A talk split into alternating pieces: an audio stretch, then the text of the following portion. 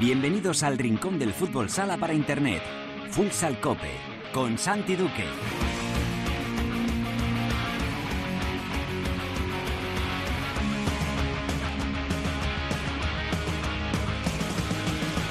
Hola, ¿qué tal? Bienvenidos a Futsal Cope, la casa del fútbol sala en cope.es.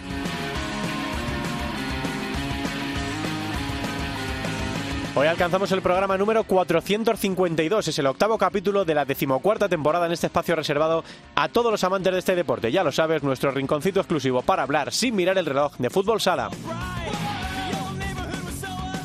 Osasuna Magna Sota se confirma como el equipo revelación de la Liga Nacional de Fútbol Sala. Los navarros son segundos en la tabla a solo un punto del Barça y además son el único equipo sin derrotas en la primera división. Hablamos ya con su entrenador, Miguel Hernández. En la tertulia analizaremos esta última jornada, echaremos un vistazo a la siguiente y hablaremos también de la clasificación de Palma y Barça para la Elite Round de la Liga de Campeones. Lo vamos a hacer todo con la ayuda de Cancho Rodríguez Navia y de Neus Pachón. En Futsaleros por el Mundo, la directora Sendín nos lleva hoy hasta Francia para hablar con el entrenador del Etual, Manolo Moya. Y acabaremos el programa con Alba Da hablando de la jornada de la primera división femenina y repasando también lo ocurrido en la segunda división. Todo preparado para empezar con Víctor Escarpa y Natalia Escobar en el control de sonido. Esto es Futsal Cope.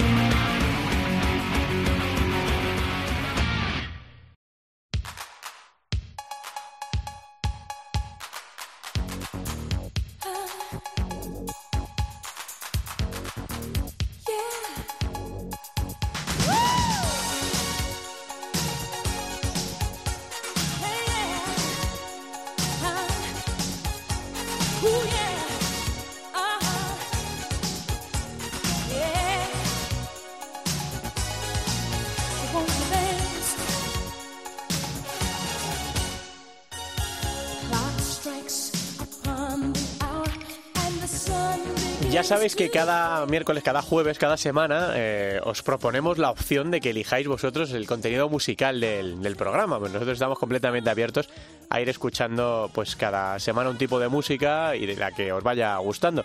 Y llevaba unas semanas que a nuestro técnico a Natalia no le terminaba de convencer la selección musical, así que le dije elige tú la que tú quieras. Así que ha elegido para hoy a una leyenda de la música. eh, lamentablemente ya no está entre nosotros, pero siempre nos acompañan a sus canciones. Es Whitney Houston.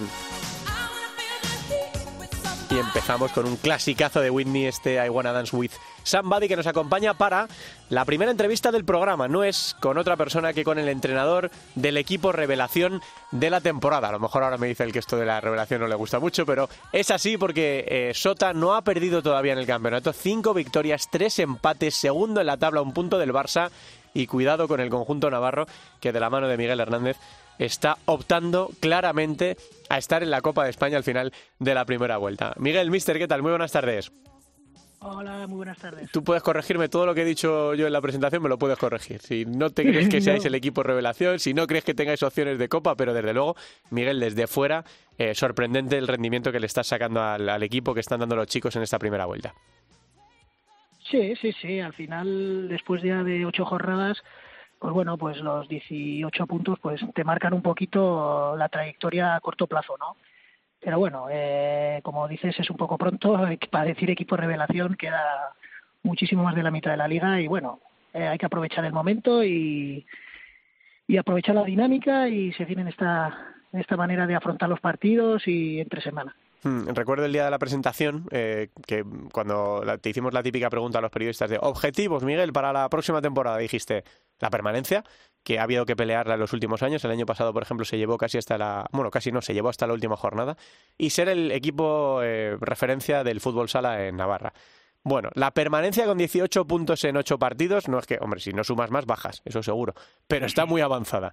Y de momento lo de ser el primer equipo de, la comunidad, también, porque ahora mismo le sacáis 13 puntos a, a Rivera Navarra. Eh, ¿Te atreves a pensar en algo más para esta primera vuelta o sigues con esos objetivos marcados? No, nosotros eh, al final los objetivos del equipo son los que cuando arrancamos y vamos a buscar el- los primeros objetivos de la permanencia y después pues bueno el día a día nos va a marcar los puntos pero fuera de los puntos y la clasificación es la dinámica en la que está el equipo entrenando y jugando, cómo afronta los partidos, cómo afronta los momentos malos de los partidos y cómo entre semana pues nos apretamos para, para intentar siempre mejorar un poquito más y corregir algunos defectos. Hace, creo que son tres temporadas, eh, sí creo que son tres temporadas, la última fue la 19-20, que el equipo no se mete para la Copa de España. Eh, ¿Notas ilusión en el vestuario, en la gente? Eh, Miguel, tienes que decirles, tranquilos, tranquilos, que sí, que vamos segundos, que estamos haciéndolo muy bien, pero que va a haber que sumar un zurrón de puntos todavía para clasificarnos para la Copa, o de la Copa es un tema que no habláis en el vestuario, Miguel. Bueno, yo creo que entre semana y fuera de los entrenamientos y los partidos, pues es algo ilusionante, ambicioso por parte del grupo y que está ahí, pero después cuando arranca el entreno y ah, estamos preparando el partido, ya solo miramos el partido, los tres puntos y hacer nuestras cosas que sabemos hacer y llevarnos, ir a buscar el partido. Em, el día que te enteras de que te vas a quedar con, eh, en el equipo, Miguel, ¿cómo fue? Eh, ¿Te lo dice Imanol? Eh, ¿Te lo dice Tatono? Em, ¿Lo ves como un proceso natural? ¿Pensabas que iban a apostar por alguien de fuera? ¿Cómo fue todo ese proceso? Bueno, pues no, pero al final llevamos 20 años aquí, tenemos contacto todos los días, dos o tres veces. Entonces, bueno, eh, una vez que Imanol ya intentábamos que Imanol, pues bueno, ya veíamos que estaba un poquito saturado y que y cada vez estaba más cerca de la decisión de, de ponerse, de intentar dejarlo durante un tiempo porque estaba un poquito saturado y tal. Entonces ya empiezas a ver cosas, empiezas a hablar, qué situación se puede dar y alternativas y esto. Entonces, bueno, pues eh, ellos me lo plantean, yo lo planteo y Manuel también, pues eso, se siente parte, parte responsable y bueno, y se da, al final se da ese paso pues con la confianza de todo el mundo y con la responsabilidad mía también, ¿no? Entonces, bueno, pues en cierta manera natural, es un tsunami, sí que cuando llegaban aquellos tiempos dijimos que aquello iba a ser un tsunami, pero como siempre ha hecho este club y hemos hecho en el cuerpo técnico Imanol y yo, darle la máxima naturalidad posible desde el compromiso y la identificación y la responsabilidad. Hmm. Eh, Miguel, ¿te ha cambiado mucho la vida? Eh, porque tú llevas 20 años en el club, empezaste como preparador físico, empezaste a compaginarlo como segundo entrenador, eh, pero ¿te ha cambiado mucho, mucho el, panorama, la, actividad semanal, como tú dices, la responsabilidad? ¿Notas un cambio muy, muy grande de, de estar en el lado derecho del banquillo a estar en el lado izquierdo, el que lleva el volante? Sí, sí, sí, sí. Al final no, sí que es verdad que tengo pues muchas cosas de ventaja por estar en un mismo club durante 20 años, conocer a los chicos, conocer la liga, haber vivido muchas experiencias ya de la mano de este club y de Imanol, pero el trabajo es totalmente diferente. Sí que es ver, eh, a nivel de exterior yo intento ser lo que sí que es verdad que lo que hemos aprendido estos años es a currar muchísimo todos los días más que nadie y lo que sí que es verdad es la exposición. Yo al final son 20 años de segundo entrenador físico y está siempre un poquito por detrás, mucho menos expuesto a los medios, a la gente. Al final te conoce pues la gente que está en el equipo y un poquito el entorno más cercano. Y en ese aspecto sí. Y después a la hora de trabajar, pues sí, el cambio es brutal porque al final el aspecto del scouting y del día a día de, los partidos, pues sí que es verdad que, te cambia. Hmm, eh, Miguel, háblanos de tu plantilla. Eh, tenéis a Fabiño y a Liñares en un estado de forma brutal, haciendo un montón de goles además los dos. Eh, Tony no es que sea una revelación, porque Tony eh, yo creo que lleva unos años haciendo un trabajo muy muy bueno, pero también quizá puede que esté dando un paso adelante, o, o Juninho. Eh, bueno, tener en, casa de vuelta a Dani Saldise. ¿Qué nos dices de, tu plantilla? ¿Qué, ¿Qué, quieres destacar de estas primeras ocho jornadas? Pues bueno, yo ya comento alguna vez, a mí me parece que estamos en cierta manera, valga un poquito con distancia, en la tormenta perfecta, ¿no? Porque al final eh, estamos teniendo jugadores que van progresando, que llevaban aquí ya dos o tres añitos que iban así, porque el año pasado el equipo, a pesar de los resultados, ya se está identificando con el juego, ya estábamos jugando mucho mejor, igual nos estaba faltando un poquito de, de finalización y de acierto, pero bueno, pues al final un pasito más este año, los jugadores de años anteriores pues han, han conseguido un poquito más de pozo, también el haberlo pasado mal un, año como, como, el año pasado, una temporada como el año pasado, también te hace que la pretemporada te aprietes más, veas las cosas de una manera diferente y veas que, que hay que arrancar desde el principio para intentar estar en la situación en la que, nos encontramos ahora, ¿no? Entonces, bueno, pues son pasitos, después los que han llegado nuevos enseguida se han adaptado al grupo y a la dinámica del equipo y bueno, pues lo, que, lo que estás comentando, al final Asier pues ya está de jefe, Dani ha, venido aquí y está aportando ese puntito de, de todo, de ambición, de ilusión, de gente que conoce la casa. Y bueno, y es lo que te comento, es la tormenta perfecta y ahora mismo estamos en en un buen, muy buen momento. La última, Miguel, no, no te entretengo más. Viendo cómo está la clasificación en primera división, ¿te sorprende la situación, por ejemplo, de Viñalbal o de Jaén, que se han metido en un pequeño lío en este inicio de campeonato, porque la clasificación para la Copa de España no espera a nadie, es verdad que todavía quedan jornadas, pero esto no, no espera a nadie, hemos superado ya el Ecuador de la, de la primera vuelta, o, hablaba con Juanlu la semana pasada, ¿no? Ahí está también que esos Hidalgo Manzanares dando guerra en este inicio de temporada, Peñíscola, eh, ¿crees que puede pasar este año que haya dos o tres equipos, en, vuestro caso y en el de eh, Manzanares, Peñíscola o Córdoba, que se metan, que, que que cojan unas plazas de Copa de España que en principio no estaban eh, asignadas ¿no? Como, como, como equipos de, la quiniela de, principio de temporada? Hombre, eh, tal como estamos en este momento, yo creo que alguno se va a meter. Yo creo que entre los que has comentado, alguno se va a meter en la Copa. Y después también es que esta temporada es un poquito especial. Al final es una temporada en la que está empezando, ha empezado a haber muchos parones, con muchos partidos internacionales. Es un año, bueno, no un año, sino que es una temporada de mundial. Claro, es que para esos equipos con gente tan contrastada, pues está haciendo un poquito el inicio un poquito más menos dinámico, yo creo, no sé si me entiendo, un poquito menos están menos ajustados y los equipos que estamos teniendo esas semanas para seguir trabajando, pues yo creo que se está notando en la dinámica de, de los equipos a la hora de afrontar los partidos y de estar un poquito más con menos carga y más ajustados a nivel de coordinación y de juego. Hmm. Miguel, que nos alegramos mucho de que esté yendo tan bien, el único equipo invicto de la, de la primera división, recibís en casa eh, mañana a, Industria Santa Coloma con el objetivo de seguir ahí apretando a los de arriba y, seguir cogiendo colchoncito para, para luego si viene una, una, racha mala. Así que creo que no podía haber empezado mejor. Eh, te hago la, última, la de propina. ¿Tú te imaginabas esto? Que podía empezar la cosa así cuando te, cuando te dicen los eh, Arregui. Venga, Miguel, que te damos el mando del equipo. Y en tus mejores sueños, entiendo, ¿no? Después de ocho jornadas invictos, segundo en la liga. No, bueno, con 18 puntos yo creo que no.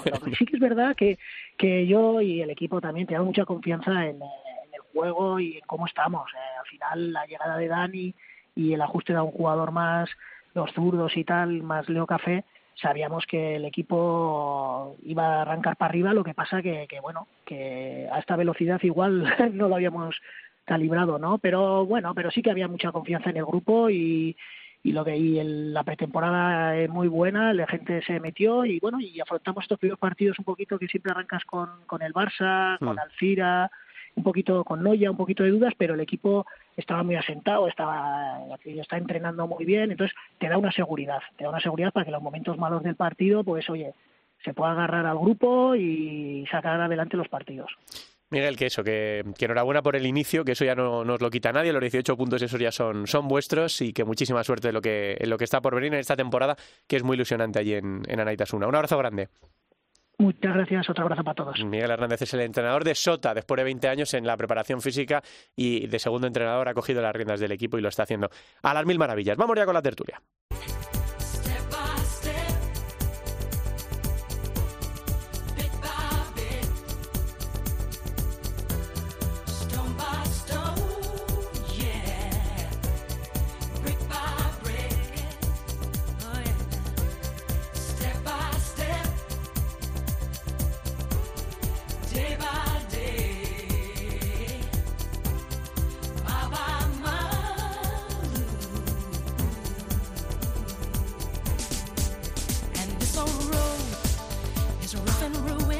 Paso y día a día, que dice Whitney Houston en esta canción de 1996, Step by Step, porque seguimos repasando eh, la discografía, las mejores canciones de una de las grandes estrellas de la música eh, de las últimas décadas, Whitney Houston, eh, que es la elección musical en el día de hoy, en este capítulo 452 de Futsal Cope. Saludamos ya a nuestros contertulios, está como siempre el maestro, el profe Cancho. Hola, Canchito, ¿qué tal? ¿Cómo estás?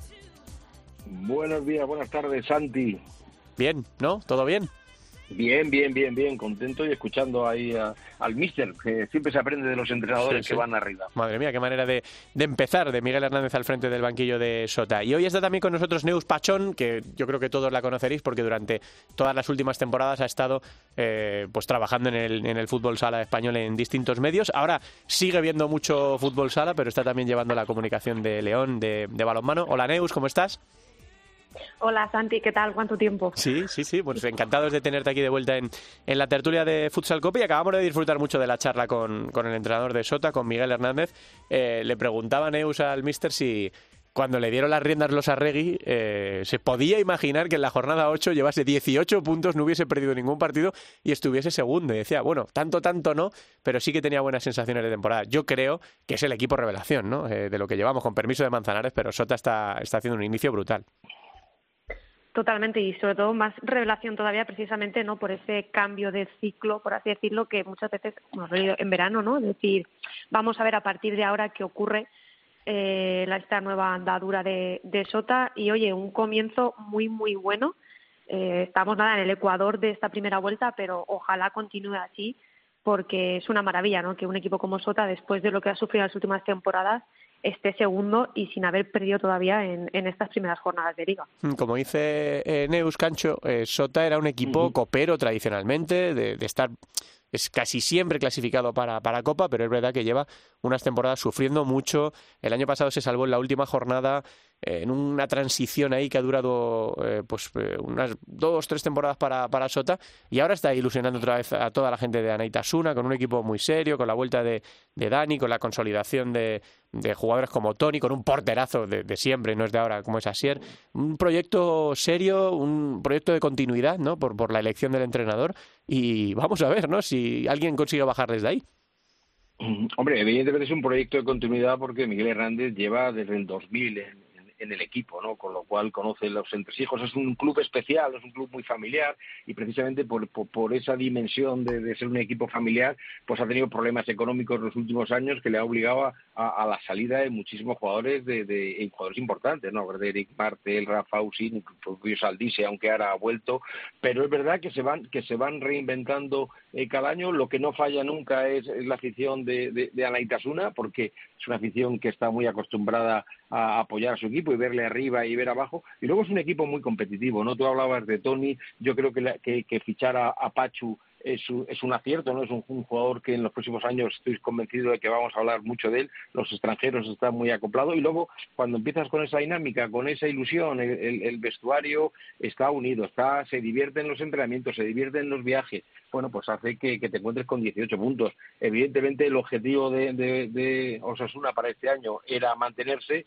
pues le faltan, según las cuentas de, de Juan Lu, le faltan 12, puntos. Sí, sí, efectivamente. Estaba mirando además, Neus, que a veces nos lo decía siempre Oscar García, que, que, cuando un equipo empezaba así mirásemos mucho el factor calendario, ¿no? Pero es que en este caso, en el caso de Sota, no hay factor calendario, porque ha jugado contra el Barça, ha jugado contra Viñalbali, ha jugado contra el Pozo, ha jugado contra Jaén, ha jugado contra Mallorca, eh, Palma... Eh, me refiero que sí, que le quedan algunos partidos contra rivales duros como por ejemplo Jimby, eh, ¿no? O Movistar Inter, pero que no es que haya jugado contra todos los equipos de la zona baja, es decir, que yo creo que el proyecto de, Miguel va en serio y la pregunta que nos hacemos ahora, se la hacía él eh, para, para terminar, al final, Neus, entiendo que alguno de estos equipos que ha empezado también y que ha sumado tantos puntos va a quitarle a otro que a priori estaba en las quinielas para clasificarse para la Copa el puesto, porque eh, no es solo Sota, sino también es Manzanares y también Peñíscola. ¿Crees que en esa foto de la, de la final de la primera vuelta estará alguno de estos equipos? yo tal y como va Sota en este inicio de liga, yo creo que es seguro que esta temporada ya tiene que volver a, la Copa, que tanto se le echa de menos a un equipo tan pero ¿no? Como estábamos comentando antes. Y fíjate que de los que están hasta ahora en este Ecuador de la primera parte en esos puestos de Copa, quizá el que puede que baje un pelín mm. eh, o se quede fuera para mí sería Peñíscola, ¿no? Porque al final Manzanares también es otro de los revelación que estamos hablando, pero sí que le veo con, con más peso, con una plantilla con mucha más preparación y más experiencia, ¿no? Para poder soportar y pelear por estar ahí ahí dentro. Y yo creo que sería solamente los que queda Peñíscola, que quizá mmm, puede que baje un poco, ¿no? Hmm. Pero bueno, eh, es que lo tenemos ahí con 14 puntos. Sí. nunca se sabe lo que puede lo que puede llegar a ocurrir pero Sota yo creo que tal y como va, va a estar seguro. Pues hmm. espero, vamos. Inter ha aprovechado eh, esta última jornada para volver a meterse ahí en la primera victoria de, de Riquer en el, en el banquillo después de esa dolorosa de casa de la pasada semana contra Manzanares en los últimos segundos. Córdoba lo está peleando también, aunque viene de una racha un poquito peor. Son tres partidos ahora mismo del equipo de Josan sin, sin conocer la victoria, aunque los que salían en todas las quinielas, Cancho, eran Jaén y Viñalbali. Eh, vamos a ver si están a tiempo, ¿no? De momento son cuatro puntos de distancia, queda la mitad de la primera vuelta. Pueden llegar si cambia la dinámica, ¿no?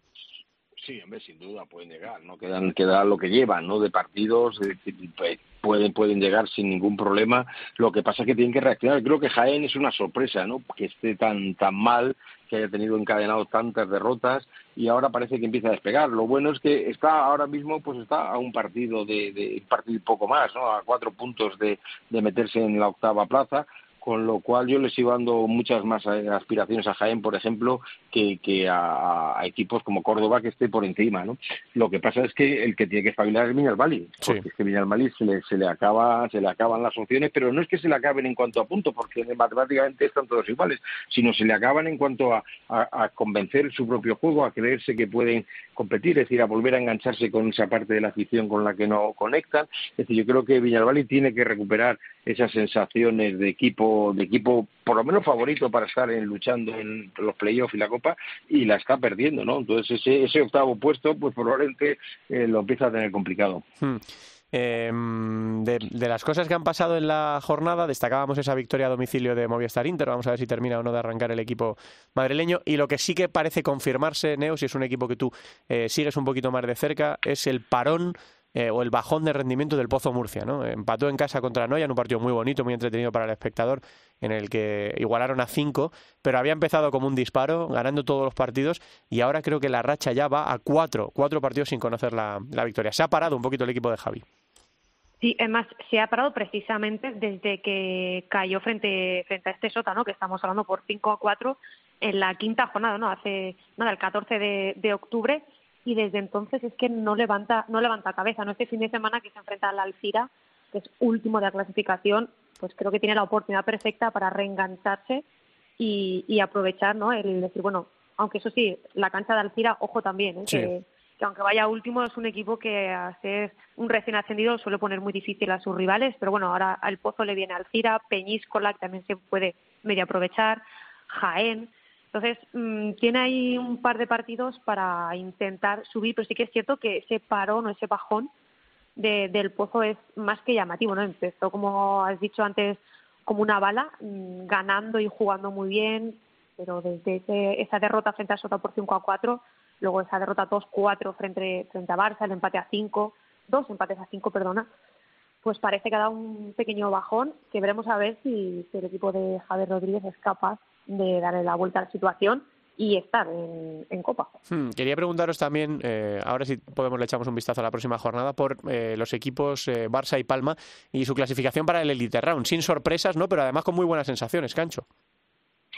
Buenas sensaciones deportivas, pero malas en cuanto a las noticias de, de la lesión, ¿no? Lo de Alex eso es un contratiempo más para para el Barça es una lesión importante, ligamentos otra vez, se une a, a, la enfermería que ya tiene y, malas noticias, malas noticias. Cara a la clasificación no era complicado para ninguno de los dos solventaron sus partidos bien, ganando, pero, pero para Jesús Velasco supongo que, que ahora mismo el análisis que hace del torneo de esa fase es, es muy negativo, ¿no? Porque ya te digo, son muchos jugadores, tiene a Feisas, tiene a Mateus, tiene a, ya a Lozano y a, y de larga duración, ya a unir Ale y la temporada es muy exigente, tampoco es una plantilla tan, tan grande, es verdad que tiene un filial, pero, pero el balance es bueno en cuanto a la clasificación, es lo normal, lo que se esperaba, mejor para Palma, que no solamente eh, se ha metido, sino que vuelve otra vez a ser sede, lo que le da también un plus con la afición y ya te digo, en la parte de champion positivo, en la parte de las lesiones muy negativo. Hmm, eh, destacar efectivamente esa, las victorias contra los equipos difíciles, ¿no? El Barça le ganó al Anderlecht, se tomó un poquito de venganza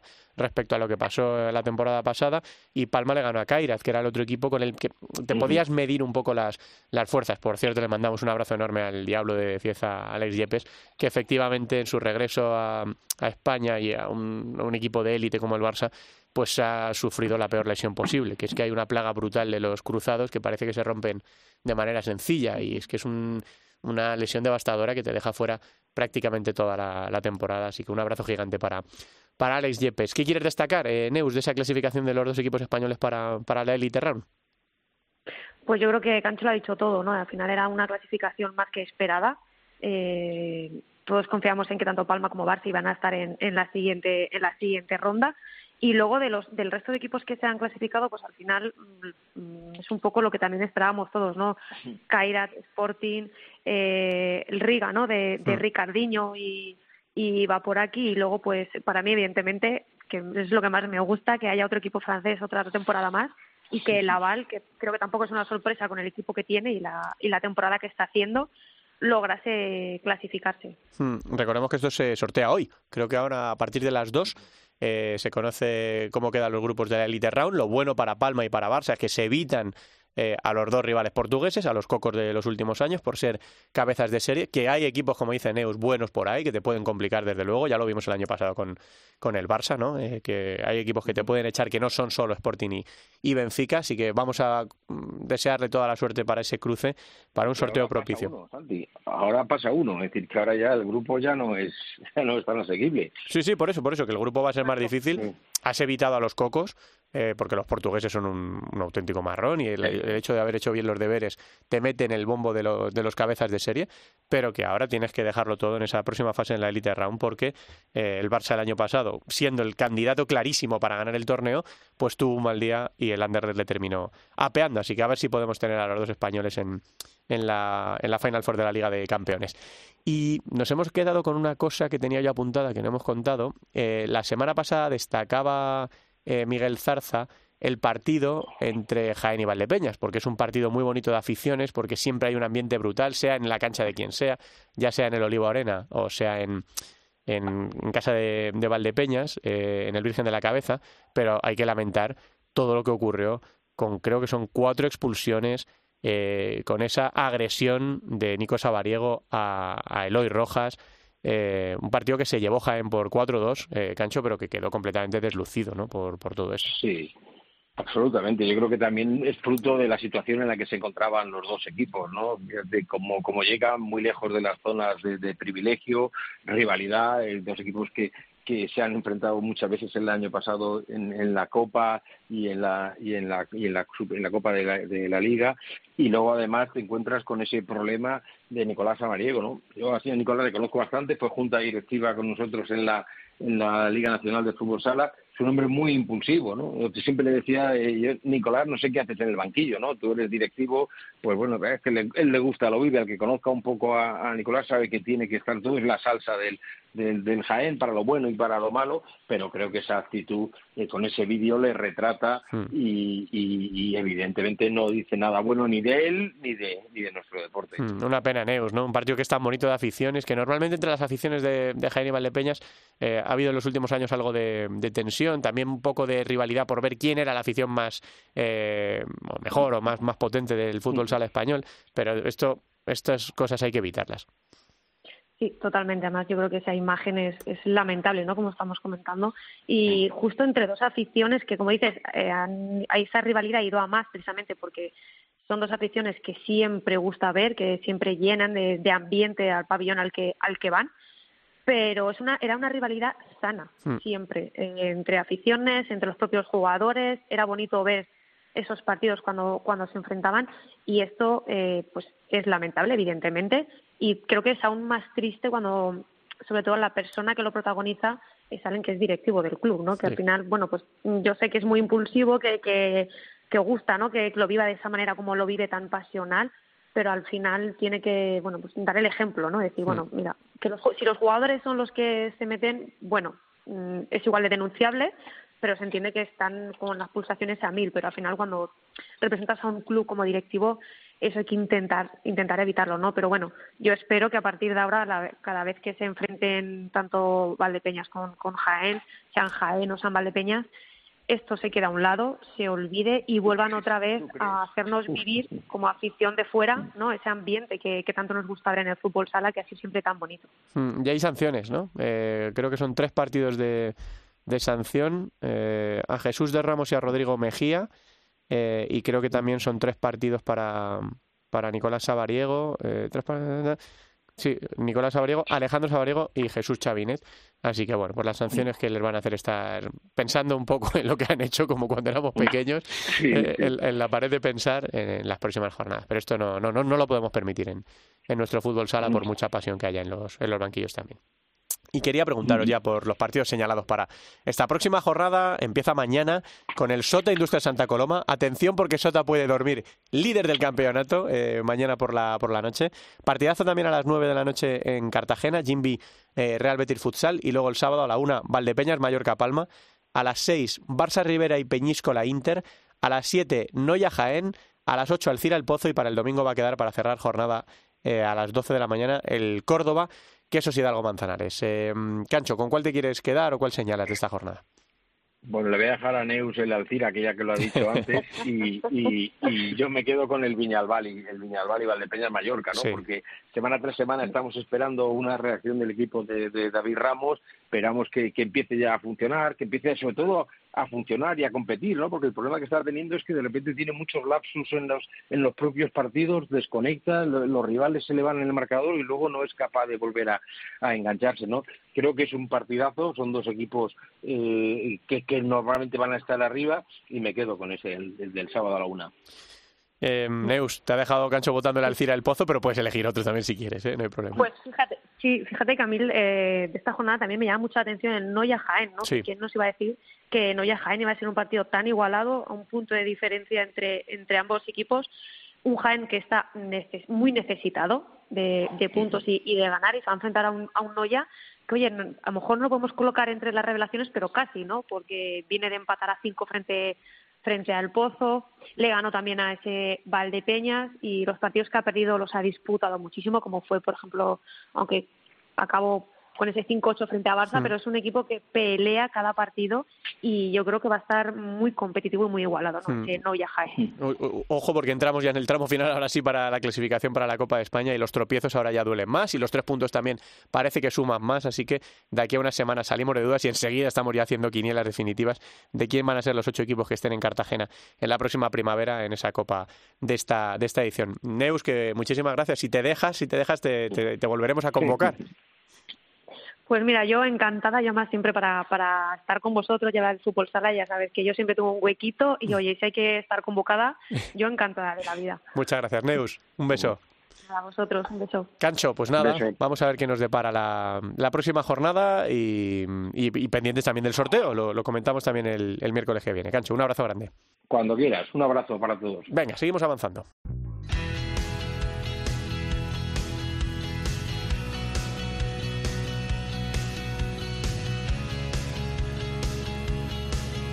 En Futsal Cope, futsaleros por el mundo. Venga, vámonos rápidamente de viaje porque hoy nos atiende una persona que además está muy pendiente, muy pendiente del sorteo de la Elite Round, así que le agradecemos el doble que esté ahora mismo en conexión con Futsal Cope. Directora Sendin, Teresa, ¿qué tal? Muy buenas tardes. Hola, ¿qué tal? Pues sí, nos vamos a ir eh, corriendo hasta Francia para visitar a uno de los equipos que este jueves va a estar en este sorteo de esa Elite Round y que tras clasificarse como segundo de grupo eh, tiene a, sus, eh, en su mando al entrenador español eh, Manolo Moya, que es el entrenador del Etole Lavalois. Manolo, ¿qué tal? Hola, muy bien. Pues, pues muy contento de, volver a estar aquí con vosotros y, bueno, también contento de, haber mm, superado ese tour principal que nos, que nos lleva prácticamente a, al cielo. Eh, eso te iba a decir, enhorabuena por esa clasificación para esa nueva fase en la, en la Champions, en una eh, main round en la que en la primera jornada empatasteis con el Benfica, luego ganasteis al Lobovec y luego tuvisteis un 10-4 contra Galati, así que no pudo salir eh, mejor esa, esa main round. Sí, yo creo que además mm, supongo que, que, había un poco la, la, duda de la parte de los equipos que no nos conocían sobre nuestra capacidad a nivel, a nivel a nivel europeo. Yo creo que fue bien el hecho de empezar con Benfica, estuvimos muy concentrados, fue un muy buen partido y a partir de ese muy buen resultado que conseguimos, incluso que podía haber sido mejor porque porque estuvimos ganando 2-0 a falta de, de, menos de 10 minutos para acabar. Yo creo que los otros dos equipos ya no, no nos consideraron como ya un rival importante y por eso pues bueno creo que, que todo el mundo estaba contento del trabajo que hayamos hecho en, los tres partidos ¿Cómo habéis vivido esta esta fase? ¿Era un reto para vosotros? Un reto sí, eh, sí que es verdad que habían jugadores del, de, que habían estado ya en, compitiendo a nivel a nivel europeo cuando estaba Access París eh, estuvo con eh, que llegó incluso a, disputar una Final Four. Habían algunos jugadores que allí habían tocado este nivel y entonces mm, era relativamente sencillo el resto de jugadores que fue prácticamente la, la mitad de la plantilla que descubrían este nivel eh, pues fue fácil adaptarse, fue fácil eh, quizá pues ese, e, e, ese, ese trabajo que pudimos hacer de, prácticamente no, no, tener sensación de ser nuevos en la, en la competición. ¿Los objetivos se pasaban por estar en esa elite round o simplemente ya con jugarla era ya un logro? ¿Cómo eh, teníais planteados un poco ese enfoque? No, nosotros sabíamos que Benfica era el favorito de la, del grupo, eh, eso no lo podía esconder nadie. De hecho, bueno, pues eh, la, la, la prestación de, de, cada, de cada partido pues ha llevado a, Benfica a ser el primero, pero luego sabíamos que podía estar igualado con, con el resto de equipos y que podíamos tener también nuestras posibilidades de, de, superar la, la, el grupo. Eh, nosotros teníamos la seguridad, la confianza más que la seguridad que, íbamos a hacer un buen papel y que queríamos estar en, el, en la el Tour Elite. Pero, pero bueno, era también era saber también que, que jugábamos contra equipos que, que son campeones en sus países y que, y que iba a ser difícil. Eh, ha sido bueno pues no, ha sido por nosotros era era algo que queríamos competir queríamos lograr y sabíamos que éramos capaces Además, eh, la temporada no puede estar eh, yendo mejor para vosotros, porque además en Francia estáis eh, líderes destacados de la clasificación con ocho puntos de ventaja sobre el segundo, así que se puede decir que estáis viviendo un gran año. Sí, bueno, es, es, un equipo ya consagrado, es un equipo que el año pasado consiguió eh, llegar a, a, los playoffs eh, con, diferencia de puntos con respecto al segundo y, y, un equipo que consiguió ganar tanto la liga como, como, la copa. Este año, pues la dinámica sigue siendo igual de positiva, se han incorporado jugadores que, que, que aportan también eh, muchísimo en el aspecto individual y colectivo y, y, yo creo que seguimos siendo pues parte de, partimos como un grupo de, de, dos, tres equipos muy favoritos a, a poder revalidar el título y, y, quizá también pues la, la Copa de Francia. Eh, ¿Cómo estás viendo al equipo? Eh, toda la evolución que está teniendo, cómo está creciendo eh, contigo a los mandos. Pues desde que me hago cargo del equipo, pues simplemente introduzco mm, a, nivel defensivo pequeños reglajes que sí que me parecían, me parecían, me parecían importantes. Es un equipo con un perfil muy muy ofensivo y, quizá pues mm, falta un poquito ese, ese equilibrio entre ataque y defensa, pero un equipo ya muy construido en todas las facetas del juego con lo cual ha sido muy fácil que la dinámica continuara siendo positiva y continuara siendo un poco en el mismo sentido del, trabajo que ya, que ya estaba haciendo, con esos matices en, en, la fase defensiva. Y en cuanto al fútbol sala francés, que siempre lo tenemos un poco en esa mirilla, eh, ¿cómo está haciendo ese crecimiento, ese seguir para adelante del fútbol sala? Pues bueno, como creo que en la mayoría de países que, que el fútbol sala durante muchos años no ha sido la disciplina principal, eh, creo que el hecho de, de, de, traer jugadores, entrenadores extranjeros que han podido aportar eh, en el plano de, de, formación, en el plano también de, prestación eh, a nivel de jugadores, por ejemplo, pues yo creo que eso ha hecho crecer la competición y darse cuenta también a la, a la Federación Francesa que era importante eh, hacer un, una apuesta sobre, sobre fútbol sala y hacerlo crecer. Yo creo que, por ejemplo, ahora que, que la selección francesa está cerca del objetivo de conseguir la primera clasificación para una Copa del Mundo, va a hacer que, eh, la federación siga apostando por, por el fútbol sala francés y, y, el hecho de que, bueno, pues como he dicho, que hayan durante muchos años hayan habido jugadores que han venido, que han aportado muchísimo, entrenadores también, pues eh, eso, eso ayuda muchísimo. Manolo, que no te entretenemos más, que seguro que estás pendiente del, del, sorteo. A ver si te depara el bombo un equipo español o la visita a Palma de Mallorca, que, que, va a ser sede de esta Elite Round. Eh, estoy leyendo en los periódicos franceses que están destacando todos tu labor, ese enfrentamiento contra Benfica y desde que cogiste el equipo cómo está creciendo. Así que muy orgullosos en la distancia y toda la energía y todo el ánimo del mundo para esta temporada. Eh, Manolo, un abrazo muy grande. Muchas gracias a vosotros y un abrazo también para vosotros. Manolo Moya es entrenador del Etoile Labo, Labo, ¿cómo se dice esto? La Valois, el equipo francés que eh, se ha clasificado para la Elite Round y que está pendiente ahora mismo, Teresa, de, del sorteo. Y tenemos más eh, representación española. Pues sí, porque respecto al resto de equipos que tenían eh, participación española, también tenemos pendientes de ese sorteo al Landerlet con Alberto Saura y con Marc Ampaz que van a estar en esa Elite Round después de vencer al Lovnica y al Luxor en su, en su grupo, eh, grupo en el que coinciden también con el, con el Barça y que estarán en, en ese bombo de, de, esta tarde. Y también van a estar pendientes de sus rivales eh, eh, los polacos de Lubaya, donde está Víctor López y donde está Everton, que también acabó líder de su grupo con eh, dos victorias con el MNK Dinamo y el Orebro que, eh, y un empate ante el Tito Graz y, el Lorebro es el que ha tenido esa baja con españoles o con representación española en esta en esta fase para eh, que no hayamos eh, que hace que no hayamos podido tener ese pleno de, españoles en esa elite round. Pero bueno gran representación en el sorteo de esta tarde. Bueno pues lo contamos la semana que viene a ver cómo les va no solo a Palma y a Barça sino a todos los equipos que como dice Teresa tienen representación y que vamos a estar siguiendo de cerca como como siempre. Gracias directora un beso. Un beso hasta luego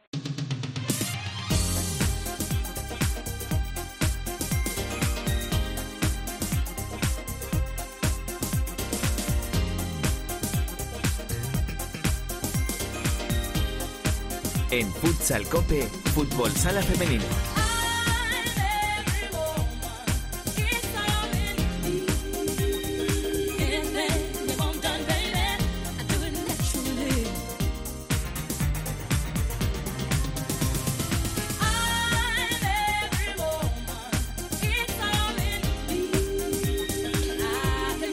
Bien elegida además esta canción por Natalia para abrir en la primera división femenina de fútbol sala I'm Every Woman en este día que estamos dedicando hoy a Whitney Houston y en el que saludamos ya a nuestra Alba. Hola Alba, ¿cómo estás? Buenas tardes, Santi. Bueno, pues vaya, vaya selección musical que nos está poniendo hoy Natalia, ¿eh, Alba? El día que quieras, si quieres la semana que viene, eliges tú.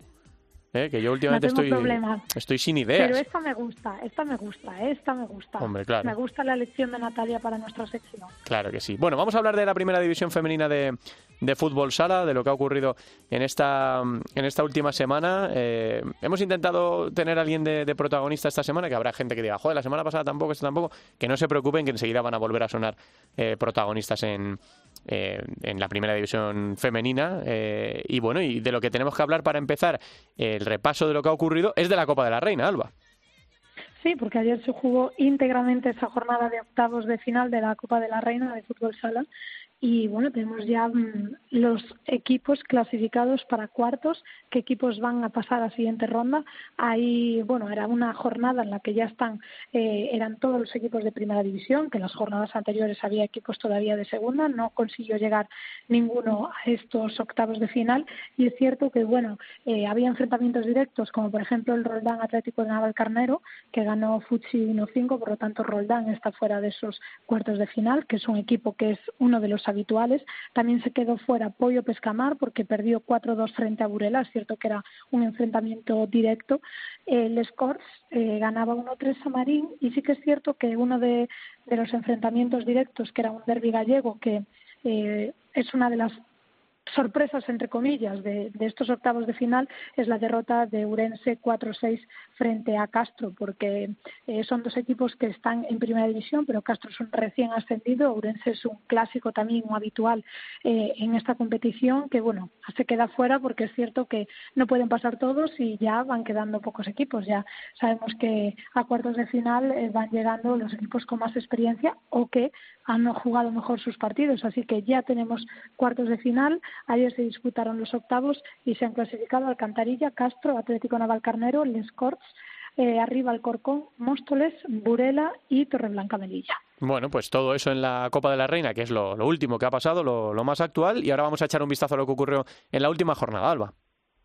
Bueno, pues ya se disputó la jornada 7, la verdad es que parece que empezamos ayer la temporada y ya eh, vamos a disputar la jornada 8. En la jornada 7 hubo también enfrentamientos directos, aunque creo que que los resultados son más o menos los esperados, ¿no? No, ha habido así grandes sorpresas. Y que es cierto que ese pollo pescamar Ourense on time era uno de los que destacábamos la pasada jornada, ganó pollo 2-0, también eh, volvió a ganar Atlético Navalcarnero 2-4 al Scores, que, que decíamos la semana pasada que era un enfrentamiento igual con trampa, porque el Scores es un recién ascendido que ha empezado muy bien la temporada, que había ganado prácticamente todos los partidos y le tocaba enfrentarse con uno de, esos pesos pesados de la primera división y finalmente ganó Futsi que, le hace estar ahora mismo en, en los puestos de playoff. Creo que, el resto de partidos, bueno, pues ganó eh, Castro 3-2 Alcantarilla, ganó Roldán 1-4 a Marelle, ganó Móstoles 6-1 a Leganés, también Burela ganó 3-2 a Merida Torreblanca, otro de los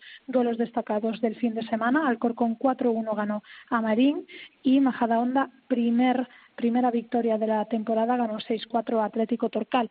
Esto nos deja en clasificación pues con Burela que sigue al frente, segundo Alcorcón, tercero Roldán y cuarto Futsi Navalcarnero, como decimos Futsi entra ya en esos en esos puestos de playoff, algo que, que era bastante sorprendente, ¿no? que no estuviese eh, dentro de los cuatro mejores equipos y eh, ahora mismo quien cierra la clasificación es Leganés, que solo suma un punto, porque con esa primera victoria de Rayo Majadahonda eh, ya tiene esos tres primeros puntos. También están puestos desde de descenso Atlético Torcal, así que está todo muy igualado por arriba, muy igualado por abajo. Creo que está muy emocionante.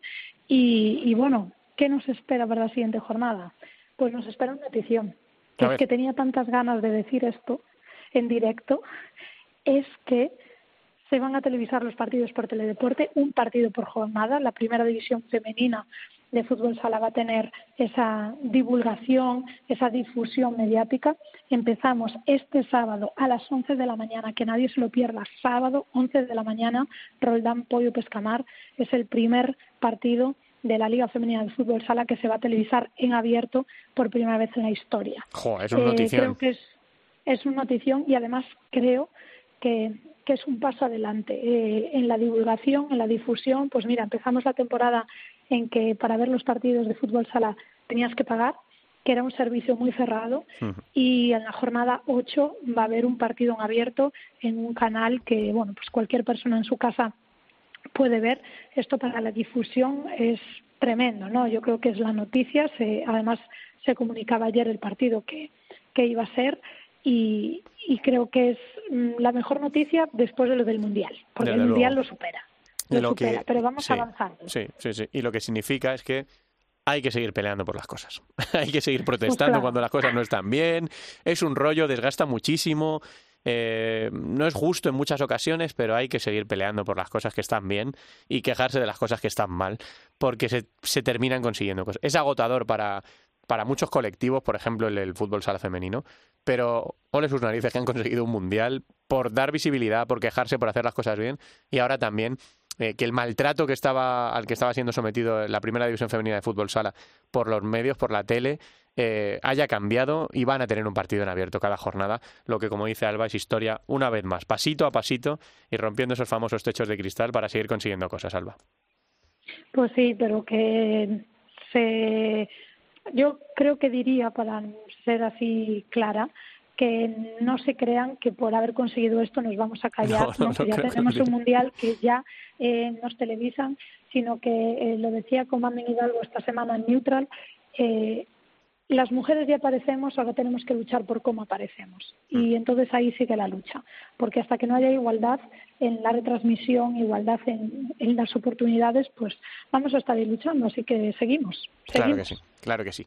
Y aquí lo contaremos, por supuesto, y le daremos voz en, este espacio cada semana en Futsal Cope, eh, y prometemos, prometemos que claro que va a haber protagonistas, porque esta es la casa de, todo el mundo del fútbol sala, y por, por supuesto también de la primera división femenina. La semana que viene más, Alba, gracias, un abrazo.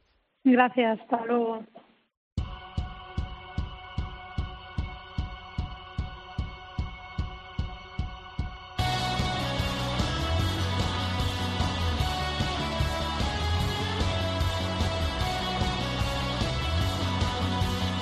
La segunda división en Futsal Copa.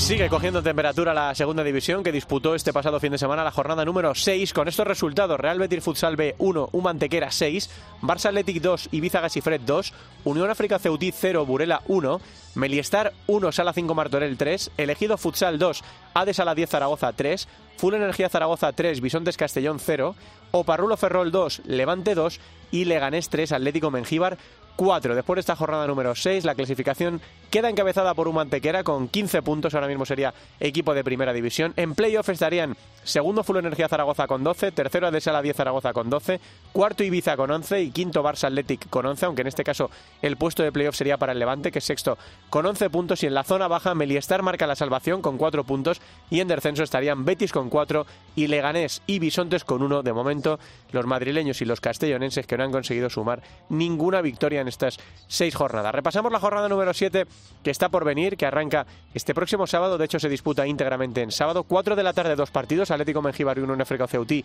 e Ibiza Gasifred elegido futsal, a las 5 y media Bisontes Ades a la 10 Zaragoza, a las 6 Antequera o Parrulo Ferrol, 6 y media dos partidos, Levante Meliestaris a las 5 Martorell Leganés, a las 7 menos cuarto Burela Barça Athletic. Y para las 7 quedará cerrando jornada el Full Energía Zaragoza Real Betis Futsal B.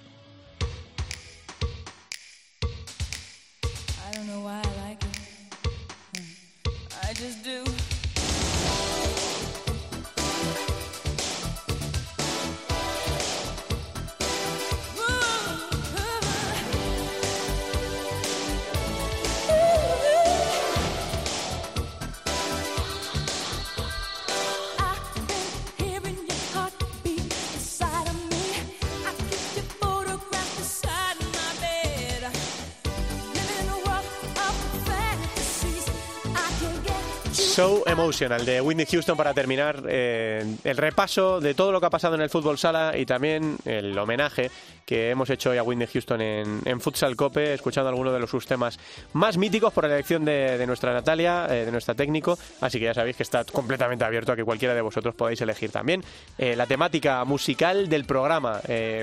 hasta aquí hemos llegado, la verdad es que ha sido un programa muy, muy entretenido. hemos disfrutado mucho de la charla con Miguel Hernández, de volver a escuchar a Neus Pachón en la tertulia y por supuesto también con Teresa y con Alba repasando todo lo que ocurre por ahí, tanto en la primera división femenina como en nuestros futsaleros por el mundo. Volvemos la semana que viene para seguir hablando de fútbol sala, pendientes del sorteo de la Elite Round y también de esas jornadas que están por venir este fin de semana.